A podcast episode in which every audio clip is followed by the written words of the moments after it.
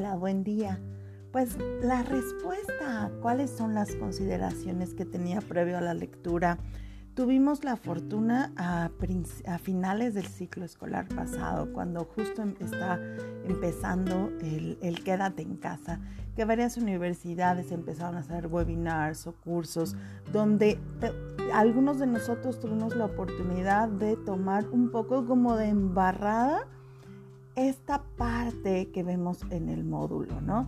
Principalmente donde conocer cómo se puede hacer este aprendizaje híbrido, esta rotación de, estación, de laboratorios, el aula invertida, las clases asíncronas, eh, toda esta parte lo empezamos a conocer justo a final del ciclo escolar pasado. Obviamente con el módulo pues queda mucho más claro, con mucho más opciones e ideas de qué, de qué podemos hacer.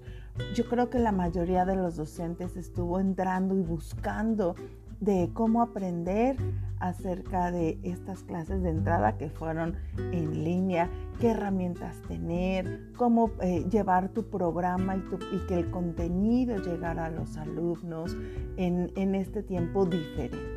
Entonces creo que todos, no sé el porcentaje, pero creo que todos los docentes o por lo menos con los que yo trabajo, son súper comprometidos y estaban como buscando opciones para enriquecer, para tener las herramientas para afrontar esta situación. Eh, eh, obviamente, pues el, el, curso nos aterriza, o por lo menos a mí veo que me aterriza, me da como mucha más claridad de, de cada momento. ¿Qué me, ¿Qué me gusta? Bueno, yo sí soy partidaria yo sí creo de este modelo eh, híbrido creo que es algo que llegó para quedarse, aunque todavía nos cueste mucho trabajo comprenderlo.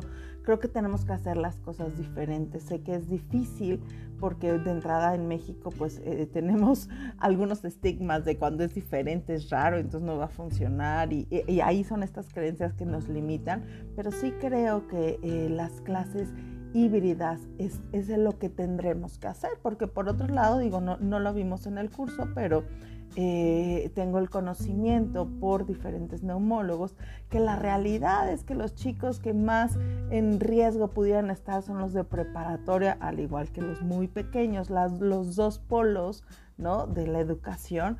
¿Por qué? Porque a ellos les surge verse, les surge contacto, no están midiendo consecuencias. Recordemos que la parte frontal de su cerebro aún está en desarrollo, algunos todavía están muy inmaduros y lo que necesitan y quieren es abrazarse y juntarse y acercarse y todavía tienen esto de no, a mí no me va a pasar nada, no pasa nada, por unos segundos, por unos minutos, él te comparto la comida. Entonces, claro que es una de las poblaciones más vulnerables y claro que como docentes tenemos que ver que nuestro, nuestro mm, forma del regreso a clases tiene que ser de manera híbrida sin perder de vista que en algún momento podemos regresar a estar otra vez tomando clases en casa.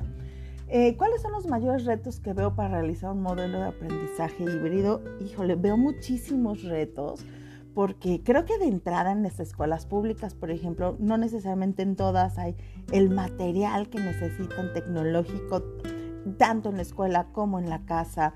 Eh, en, los, en, las escuelas eh, particulares pasa lo mismo, a lo mejor hay más ingresos económicos, pero las escuelas no todas tienen la capacidad de implementar tecnología en sus salones.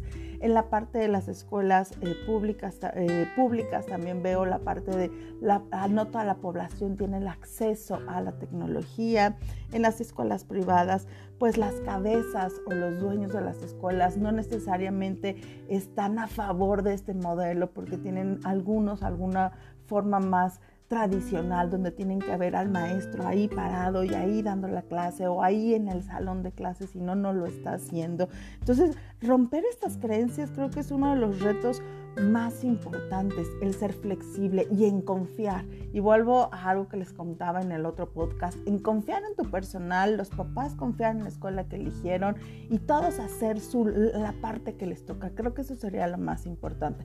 Y las áreas de oportunidad donde yo puedo apoyar, pues me encantaría poder apoyar en ser flexible, en ser tolerante, en ser paciente, en recordar que seguimos viviendo en pandemia y que seguimos viviendo duelos y que cada persona, incluyendo el staff de la escuela, los, los alumnos, eh, los padres de familia, tenemos procesos de duelos diferentes. Y entonces eh, hay modelos que, pues acompañarían mucho más a este duelo. Y quiero hacer, por ejemplo, la mención del anuncio del TEC de Monterrey, donde son súper flexibles. No tomaste la clase, no importa, ni te va a poner falta, la tomas al rato en el momento que tú puedas. Esta parte de la flexibilidad creo que es donde yo pudiera apoyar porque me considero una persona que tiende o le gusta esta parte de ser flexible, también apoyarnos como, como docentes, apoyarnos en dar estrategias, en dar guías, en pasar información, en pasar aplicaciones que,